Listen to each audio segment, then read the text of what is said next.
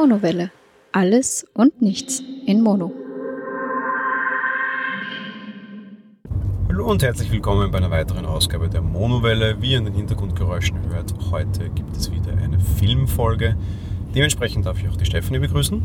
Hallo und herzlich willkommen auch von meiner Seite wieder. Und worum geht's? Ich darf mal ganz anders anteasern. So, ich glaube, das war kurz genug, dass ich keinen Takedown auf YouTube dafür kriege. ähm, jo, es geht um Fluch der Karibik, den fünften Teil Salazars Rache. Du darfst uns kurz spoilerfrei, wir werden einen ganz kurzen Spoilerteil machen, weil allzu viel außer einem Reveal, der uns vielleicht einen sechsten Teil bescheren könnte, gibt es eigentlich nicht großartig, was man uns vorweg spoilern könnte. Dementsprechend, jo, du darfst uns kurz spoilerfrei erzählen, worum es denn geht. Ja, was sehen wir da so? Im Endeffekt das Übliche. Ähm, Jack Sparrow hat sich in seiner ganzen Piratenzeit viele Feinde gemacht und so haben wir auch hier wieder einen Feind. Salazar, offensichtlich ein toter Pirat oder zumindest Seemann mit toter Mannschaft. Ähm, sehr übermächtig, der ja mal wieder nach Jacks Leben trachtet. Und wie soll er dem Ganzen entkommen? Ähm, sieht man das? Nö. Ach so, naja, das haben wir aber nicht in der Vorschau, das ist Spoiler, glaube ich. Na, das ist, äh, würde immer noch einem Klappentext entsprechen quasi. Also wir sagen Also im mal, Endeffekt, es geht wieder darum, ein, ein unsterbliches Artefakt quasi zu finden, um dem Ganzen zu entf- entfliehen. Wie immer im Endeffekt dieselbe alte Story. Jack ist am Galgen, fürchterlich besoffen, hat alles verloren, das kennen wir ja schon. Und ja, um dem Ganzen zu entfliehen und einem großen, übermächtigen Gegner, den er irgendwann einmal äh, quasi verraten oder entzürnt hat, muss er wieder mal eines der übermächtigen, unauffindbaren Artefakte auffinden. That's it. Und das ist auch kein großer Spoiler, weil das ist im Endeffekt die Geschichte, die wir schon vier Teile lang hatten. Und wir kriegen sie auch in Teil 5 wieder. Ohne dem jetzt eine Wertung vorwegzunehmen. Schauspielerisch, äh, ja, ganz alte Kost in jeder Hinsicht. Äh, wir haben wieder äh, Johnny Depp als quasi eben Captain Jack Sparrow. Hurra, ähm, das ist jetzt nichts großartig Neues. Auch ansonsten kriegen wir alles wieder geboten, von kurzen Gastauftritten von äh, Orlando Bloom und Keira Knightley sogar. Ansonsten ja, zwei neue Darsteller, relativ unbekannt, sage ich jetzt mal. Kaya Scolderino spielt Karina Smith und Brandon Thwaites spielt Henry Turner. Als den neuen großen Antagonisten haben wir Javier Bardem, das ist wohl der bekannteste neue Name an der ganzen Geschichte. Das war es besetzungstechnisch eigentlich auch schon. Eben Gott sei Dank alle alten Charaktere wieder an Bord, Javier Bardem als den super Schurken quasi und halt zwei neue junge Darsteller, die sich dann entsprechend einreihen dürfen. Uff, ja, ähm, im Endeffekt können wir mehr oder minder zum Fazit verschreiten, so blöd das jetzt klingt, aber es ist alles gesagt. Es, es ist einfach schon viermal alles gesagt. Optisch, was, was, was hat es optisch zu bieten? Er war wieder in 3D, das, das kann man mal gleich vorweg schicken. Also es gibt ihn auch wieder als 3D, es wird ihn nämlich auch noch in 2D-Fassung geben. mir hat das 3D ganz gut gefallen und ähm, ja, optisch und storytechnisch hast du eigentlich recht. Es ist im Endeffekt immer dieselbe Grundstory mit verschiedenen Artefakten, verschiedenen Gegnern. Das ist richtig, ja. Optische Darstellung, also eben.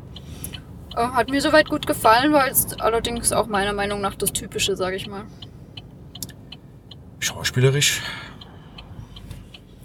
Ja, war, war okay, aber bei mir kommt, also für mich kommt es bei den Flucht der Karibik-Teilen eher auf den Humor und so an und ja, der war wieder gegeben.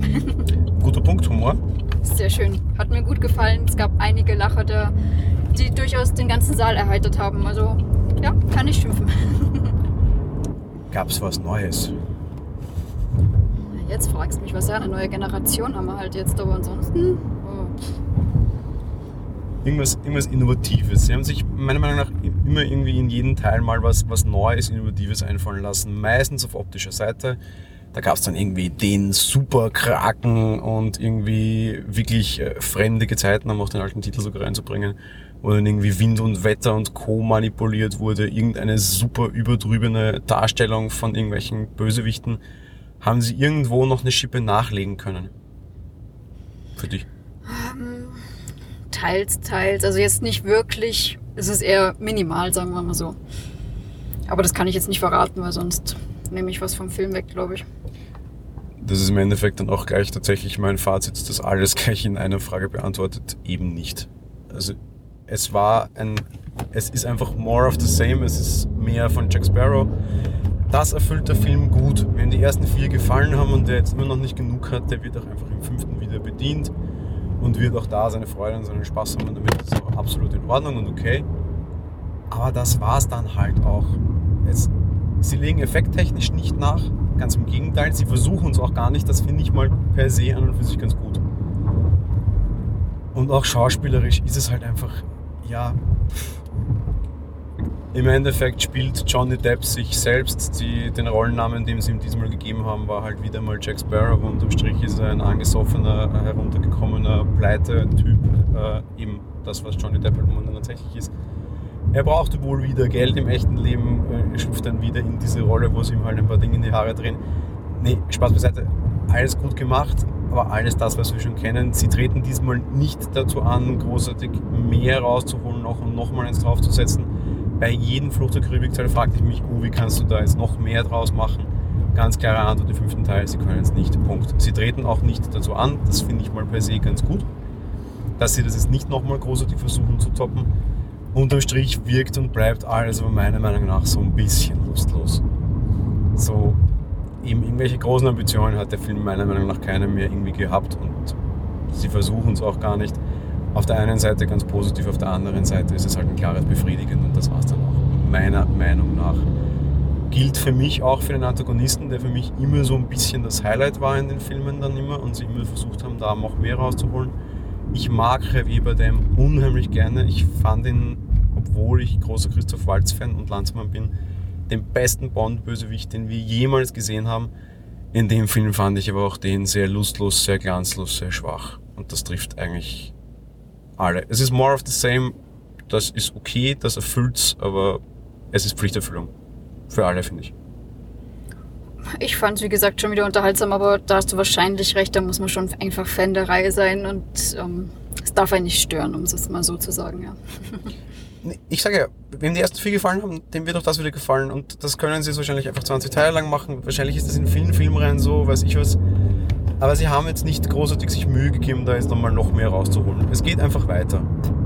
Andererseits wüsste ich jetzt auch nicht großartig, weil ich gerade überlege die ganze Zeit, was jetzt noch hätten groß bringen können. Jetzt haben wir schon komische Tiere, Untote, dies, jenes. Ich, mir fällt jetzt spontan noch gar nichts ein, wo man da irgendwie noch was groß drauf hätte setzen können. Dass dieser Salazar da offensichtlich auch wieder ein Toter ist und diesen Tod, das sieht man ja schon im Trailer ganz gut, wie das da so rumraucht. Also das finde ich halt schon ganz schön umgesetzt, aber ja, eben was willst du noch draufsetzen eigentlich auch? Nee, so habe ich ja auch äh, genau schon angefangen. Ich frage mich seit vielen Teilen, was kannst du da jetzt noch machen, weil es ist einfach groß, größer, am größten, am allergrößtesten. Und sie haben jetzt am aller, allergrößtesten halt nicht mehr geschafft. Und offensichtlich war es ihnen von vornherein klar, das halte ich ihnen zugute. Aber eben, wenn du dich halt immer in Superlative verstrickst, darfst du dich halt auch nicht wundern, dass du daran gemessen wirst. Und diesmal haben sie halt noch nicht noch einen größeren Superlativ gefunden. Im Endeffekt war das wahrscheinlich der Versuch, den Sprung auf die nächste Generation, um das mal so blöd zu sagen, zu machen. Denn eben die Keira Knightley und Orlando Bloom kommen nur noch am Rand vor. Das ist Henry Turner ist jetzt ja kein großer, ja, wahrscheinlich wirklich so in die Richtung, wir gehen jetzt danach auf die Generation, aber ich hoffe auch doch sehr, dass da jetzt nicht unbedingt was weitergeht, weil mit, mit Orlando Bloom und Keira Knightley und Johnny Depp diese Dreierbesetzung fand ich super ich fand, wie gesagt, auch jetzt den Film wieder sehr amüsant und so, aber man gewöhnt sich doch auch an seine Schauspieler da für den einen Film, sage ich mal. Und ehrlich gesagt brauche ich die neuen jetzt auch nicht unbedingt weiter dann noch. Das ist ein interessanter Punkt. Wenn es der Versuch eines Staffelübergabs war, so sah ich das noch gar nicht, war er zumindest einer der besseren Versuche, wo man sowas probiert hat in Hollywood. Ich erinnere mich mit Grauen an einen Indiana Jones wo das versucht wurde, an immerhin einen bekannten Darsteller sogar zu übergeben, ähm, der kläglichst gescheitert ist und einer, ein unheimlich schlechter Film war. Wenn das jetzt da der Versuch war, den Staffel an zwei relativ unbekannte Schauspieler meiner Meinung nach weiterzugeben, dann war es zumindest jetzt nicht so schlecht, wie man es schon schlecht machen hätte können.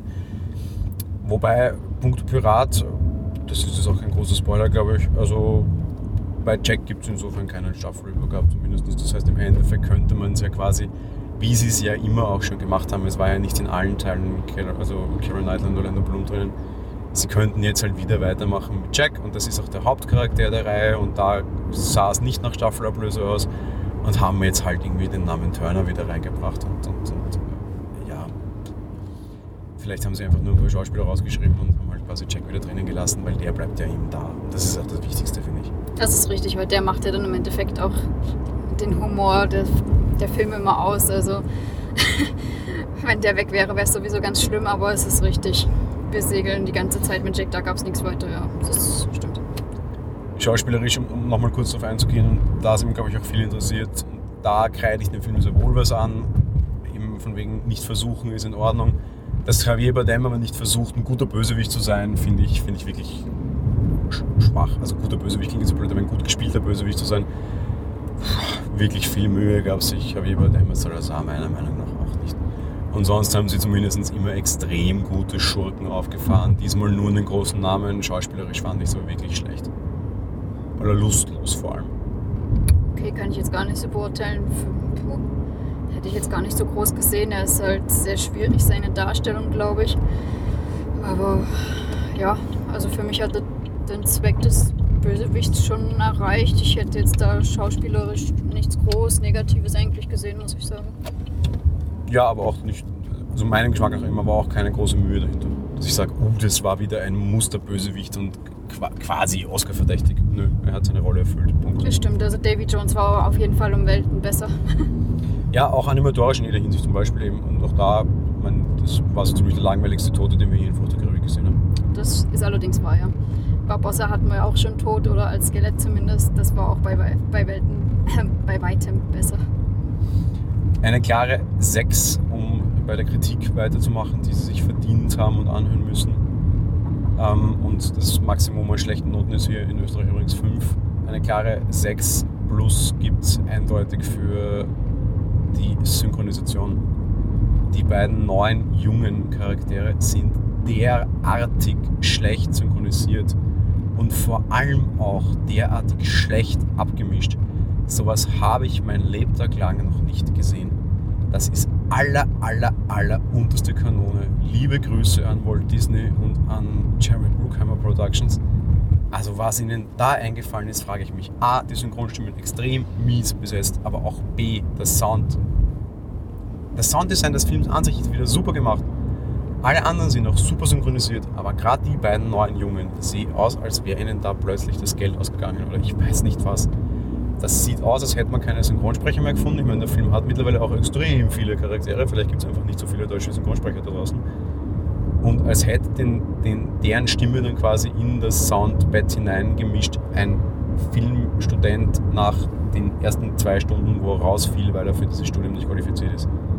Das war das aller, aller Schlimmste, was ich jemals gesehen habe und das in einer derartig teuren Produktion. Also da wirklich Hochachtung, dafür sowas rausgehen zu lassen. Also wer die Cojones gehabt hat, so mutig muss man mal sein. So viel Mut zum, zum, zum Schlechten oder Mut zur Ekelhaftigkeit musst du echt mal haben. Jetzt ganz, ganz ehrlich, große Kritik wird dir nicht aufgefallen sein, wahrscheinlich ist es egal. In meinem Fall eben als unter Anführungsstrichen Filmkritiker und jemand, der unheimlich viele Sounddesigner und Filmstudenten kennt, die sich da viel mehr Mühe gegeben hätten als die, die das gemacht haben. Mal ganz ehrlich. Wobei auf der anderen Seite, und das vielleicht als kleine Ehrenrettung, in dem Kino, in dem wir den Film heute gesehen haben, habe ich auch mal gearbeitet. Vielleicht haben diejenigen, die den Saal und den Film aufgesetzt haben, quasi da einfach auch einen schlechten Job geleistet. Wäre auch nicht das erste Mal in dem Kino. Weiß ich von früher, wie schlampig da gearbeitet wird. Whatever. Ja, hast vollkommen recht, das ist mir überhaupt nicht aufgefallen. sehe ich einfach überhaupt nicht, aber ich habe mir schon gedacht, äh, das ist typisch, du siehst ja sonst auch das ganze Kritische da. Das haben wir ja sonst auch immer, dass du dann sagst, von wegen, du bist halt der Kritiker. Ich, ich, ich weiß nicht, ich achte sowas, auf sowas nicht. Ich habe hab auch keinen Blick oder Gehör dafür. Ich, hab, ich weiß nicht, keine Ahnung. Ich, ich achte auf alles andere ringsherum, ob die Stimmung passt, ob es mir Spaß macht und ansonsten noch diese Synchronität und sowas. Das, das geht an mir total vorbei. Nein, das geht gar nicht mit Synchronität und das, das ist sowieso nicht möglich. Aber sowas verhagelt mir auch einfach die Stimmung und das könnte ich ruhig noch hören, da es ja noch nicht das Spoilerteil ist. Aber zum Beispiel, wenn der neue Turner mit dem alten Sparrow spricht. Johnny Depp wird synchronisiert von einem super Synchronsprecher und das Sounddesign war super gemacht. Wenn die auf hoher See sind, es stürmt, es wirbelt.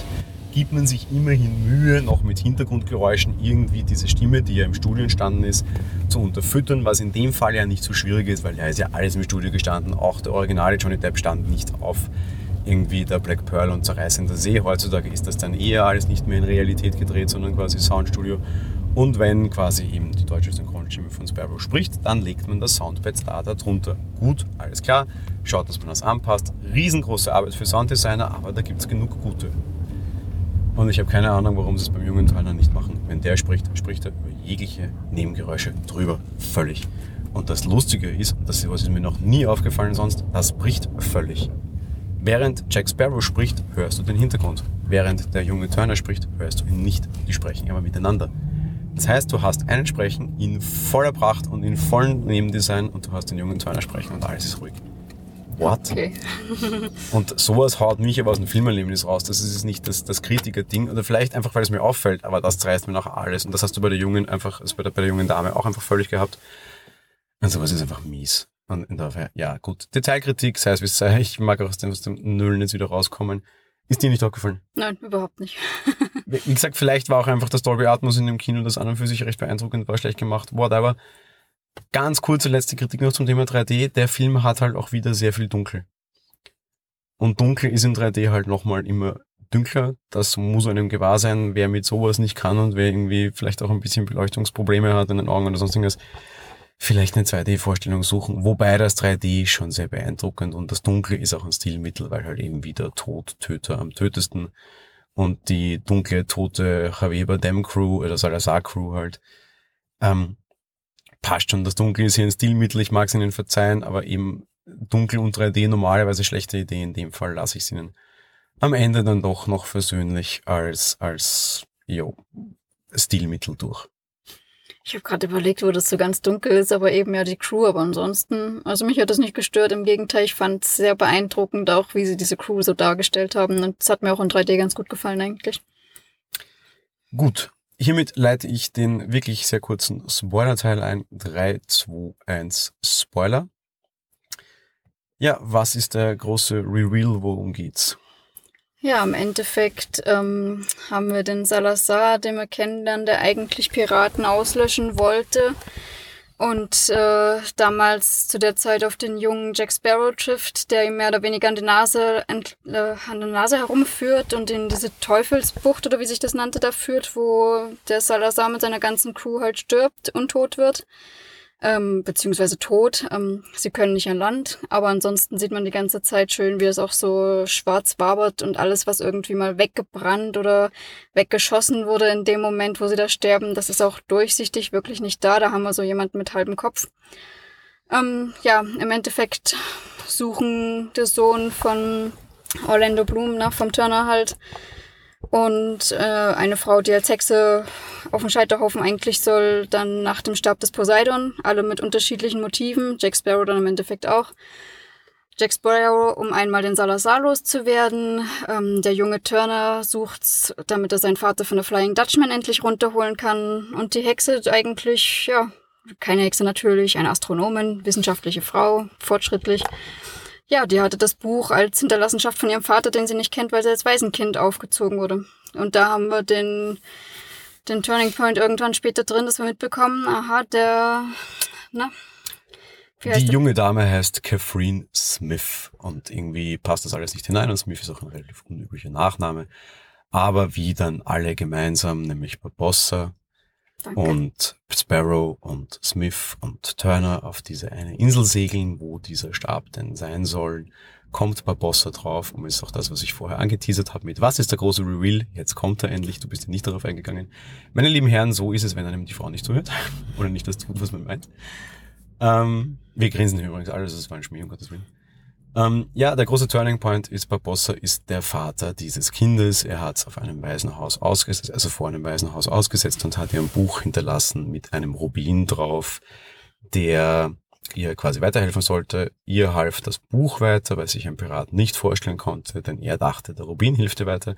Tatsächlich war es aber das Buch, der sie quasi zu Gelehrten machte. Da haben wir dann noch so ein bisschen Antisexismus drinnen noch. Das ist mal was Neues, das finde ich recht charmant Wobei, ja, jetzt auch nicht so die, die, die, der große Antisexismus und Frauen an die Machtfilme jetzt auch nicht werden. Das ist ein bisschen gestreift, weil man das halt heute muss und auch weil Disney sich dem gewahr ist, ist in Ordnung. Jo, die Kleine ist ähm, Barbossas Tochter und am Ende opfert er sich auch für seine Tochter. Badam. Jo. Ist richtig. Das war dann im Endeffekt die Zusammenfassung. Beziehungsweise, was heißt die Zusammenfassung, wenn wir schon spoilern, dann richtig. Sie finden den Stab natürlich alle Flüche werden gebrochen und tada, der junge Turner hat auf seinen Vater wieder und dadurch sehen wir auch die Familie am Ende nochmal vereint. Ja, nach fünf Teilen war das kein, ist das auch, glaube ich, überhaupt kein Spoiler mehr. das heißt auch vorher sagen können, was passiert mit großen Hin und Her und Shishi, das große Artefakt, mit dem man alles beherrschen kann, wird für ein wesentlich kleineres Wohl, nämlich die Rettung von zwei, drei, vier Familien, wie immer mal geopfert und äh, wie endet dann all along? Captain Jack Sparrow ist auf seiner Black Pearl, seine Crew ist bei ihm und alle segeln in den Sonnenuntergang, in den Horizont und noch viel weiter für Hoho-Piraten 99 Flaschen rum oder was auch immer. 216 yeah. wollte haben. Ja, 216 wollte, aber 900 Bottles of Beer in the World. Ja, trinkt aus, Piraten, ho, ho, ho, ho. Ich habe im Kino schon, ich habe es mir nicht verkneifen können und habe das so halblaut in den Saal hinein äh, gesprochen, trotz allem hat es für ein paar Schmunzler der Besucher gesorgt. Leider war es nicht der Einspruch, sondern eben ähm, in den, hinter den Horizont, ne? Oh, das weiß ich nicht mehr genau. Ich hinter den Horizont war der Schlussspruch. Wohin segeln wir hinter den Horizont? Ich glaube ja. Mhm. Ja, eben same old story, alter Wein in neuen Schläuchen oder alter Rum in neuen Schläuchen in dem Fall, was besser wäre noch ja, ist in Ordnung. Das, was wir erwartet haben, dieser kleine Reveal, dass sie quasi die kleine Barbossa ist, könnte uns jetzt auch noch einen sechsten Teil bescheren. Ganz ehrlich, jetzt auch nach dem Spoiler, meine Meinung, hoffentlich nicht. Es reicht. Es ist okay. Es, es ist jetzt nicht geändert, es sind alle wieder vereint. Passt. Reicht. Ich, ich will jetzt nicht noch, noch Piraten im Barbossa sehen, auch wenn ich sehr nett finde. Sie haben schon versucht, eine starke Frau hineinzubringen, damals mit Penelope Cruz im vierten.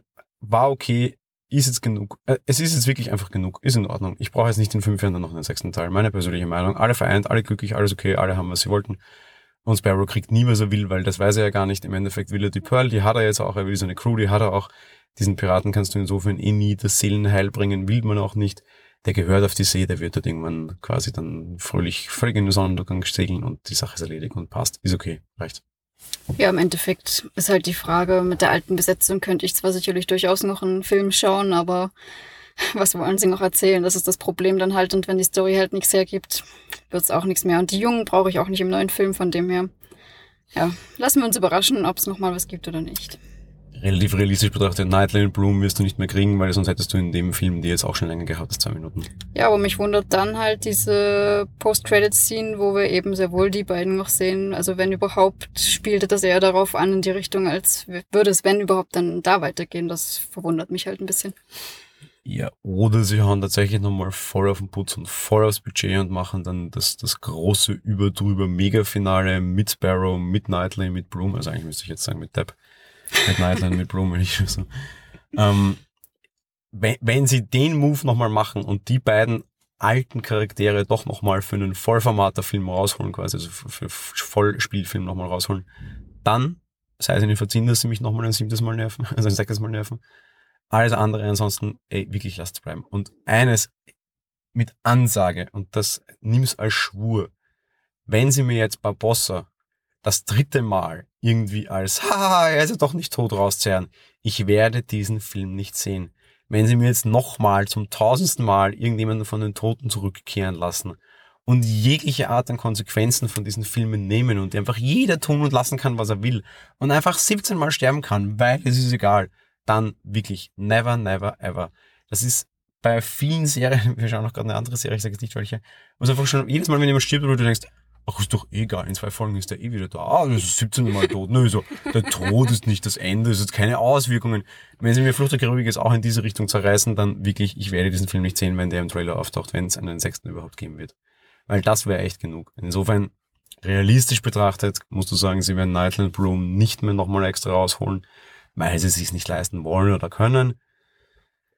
Wenn du noch jetzt den sechsten machst, wird er wahrscheinlich mit dem Depp sein, weil der braucht Kohle, dem kannst du wahrscheinlich drei Euro und Schuldbefreiung zahlen und das reicht. Und halt mit den zwei Jungen und dem Strich, das brauche ich nicht mehr. Wenn sie wirklich doch nochmal die beiden rausholen, okay, Und wenn sie Barbossa nochmal rausholen, dann shame on Walt Disney. Ich werde mir keinen Fotografie mehr mit Barbossa nochmal anschauen. Mit dem alten Barbossa, der ist eigentlich tot ist.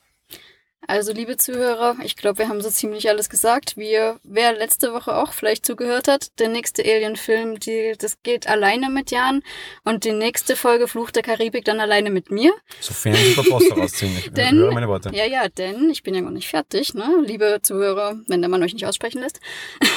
denn Barbossa haben wir nicht sterben sehen. Er hat sich geopfert, aber wir haben nicht gesehen, dass er stirbt. Er ist ins Wasser gefallen. Also, es stehen die Chancen gut, dass ich vielleicht alleine dann mache. mit Javier Bardem ins Wasser gefallen, in einem Degenkampf der zwei besten Degenkämpfer verbunden, in die Tiefe des Sees. Also da hat sich gerade das Meer geschlossen, als die beiden runtergestürzt sind. Das heißt, die sind unter ganz vielen Metern Wasser und beide, da alle Flüche aufgehoben wurden, wie dieser Dreizack zerstört wurde. Ihr seht schon, wie verworren diese ganze Geschichte ist und das war der ganze Film übrigens fürchterlich verworren.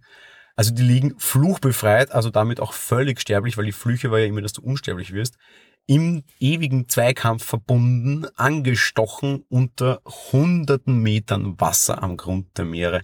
Fluchbefreit nochmal, also eben nicht unsterblich. Ich glaube, wenn die jetzt fluchbefreit. nicht, wenn die jetzt nicht tot sind, dann nein, nein, nein. Also den nein. Degen abbekommen hat aber nur der Spanier, wollte ich mal dazu sagen, weil der Barbossa sich mit Degen drauf hingestürzt hat. Der Barbossa hat nichts abbekommen, der ist nur ins Wasser gestürzt. So. Ja, 100 Meter Wasser über dir, wenn du nicht mehr sterblich bist, reichen auch, um dich umzubringen. Und eben, die, dieser, dieser Film will ja am Ende mit Emotionen dadurch punkten, dass sich der Barbossa für seine Tochter opfert. Macht er eh gut. Wie bei Guardians of the Galaxy sich Yondu für seinen Quasi-Sohn opfert. Die Aussage war vor allen Dingen auch schön, weil die Tochter nämlich noch fragte, was bin ich eigentlich für euch? Sie war sich nicht hundertprozentig sicher, also, aber sie hat es dann schon geahnt, weil sie auch so ein Tattoo von diesem Poseidon-Sternbild nämlich auf dem Arm von Barbossa gesehen hat und er sagt dann noch so, mein größter Schatz. Oder mein Schatz? Egal. Mein aber Schatz, und das ist aber noch, nämlich nochmal, nochmal, ja, nicht nur, das ist aber doppelt lieb, weil das ist nicht nur dieses mein Schatz im Sinne von ich hab dich so lieb. ich habe dich auch gefunden. Nein, nein, nicht nur das. Da geht es ja nochmal weiter. Du hast ja vorher noch die Szene, wo die Piraten sagen, wo liegt dein Schatz? Diese Piraten vergraben ja einen Schatz für, für später, für ihr Leben, für ihr Zuhause, Ja. für alles, was sie haben. Und er sagt so quasi, sein Schatz, sein Turning Point, sein Weg nach Hause, was er vorher auch schon Johnny Depp schon mal sagt, Mhm. ist quasi sie. Was ist ja richtig. ur super emotional ist und toll geschrieben. Der Film hat sonst eine Dialoge. Und äh, ganz wichtig, Leute, wenn ihr den Abspann seht, wir, wir verstricken uns jetzt, weil es wurscht, man kann auch mal verstricken und sich austun. Wenn ihr den Abspann seht, da sind 20, 30 Stuntmen drinnen, über 100 Animateure und nur ein Dialogautor und zwei Co-Dialogautoren, dann wisst ihr schon mal, wo ihr seid. Hm, schwierig. Aber das war toll geschrieben und top und total süß. Aber eben, da versucht dieser Film Emotionalität aufzubauen, weil es eine folgenschwere Entscheidung ist, in der sich in den Tod stürzt. Wenn sie mir diesen Tod jetzt nicht geben und lassen und es nicht folgenschwer war, sondern einfach nur so dahergesagt ist, Wischiwaschi, weil der doch wiederkommt. Und der Film jegliche Art an Tiefgang damit post-mortem quasi nochmal verliert, weil es eben nicht post-mortem war, sondern der tatsächlich wieder lebt. Ich bin raus. Den, den, den Podcast und den Film, den gesagt, dass das nachher echt alleine machen, genauso wie ich Helen ist, ist voll okay. Ja, na, ihr hört schon, wie wir uns da einig oder auch nicht einig sind. Aber ansonsten ist, glaube ich, jetzt alles gesagt. Mehr als das. Ja. In diesem Sinne, wir wünschen euch viel Spaß bei Fluch der Karibik oder was auch immer. Ziemlich sicher besseres ihr seht. Es gibt definitiv wesentlich bessere Filme aktuell im Kino da draußen. Aber wenn ihr große Fluch der Karibik-Fans seid, werdet ihr auch da wieder gut bedient werden. Es ist kein Draufsetzen mehr. Sie versuchen es auch nicht. Das rechne ich ihnen hoch an. Javier Bardem rechne ich seine schlechte Schauspielerei leider negativ an. Ansonsten, ja, kurzes Wrap-up-Fazit. Alles okay für Fans, alle anderen schaut euch den ersten Teil an, dann seid ihr vielleicht dann Fans und könnt euch den fünften wieder anschauen. Und passt. Ja, sehe ich auch so. Also wem der Humor der Fluch der Karibik-Filme gefällt, dem gefällt der Teil sicherlich auch trotzdem. Und ja, viel Spaß beim Schauen. Viel Spaß und bis bald. Tschüss. Ciao.